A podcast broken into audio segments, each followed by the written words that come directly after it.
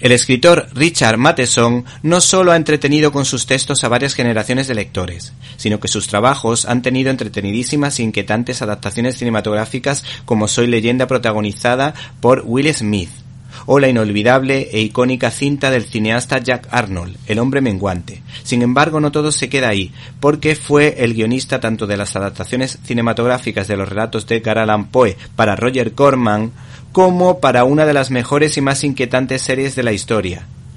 De, por supuesto, de la historia de la televisión. Nos estamos refiriendo a Dimensión Desconocida, de Rod Sterling. El caso es que el guionista Ted Adams y el dibujante Mark Torres adaptan El hombre menguante editado por Planeta Comic.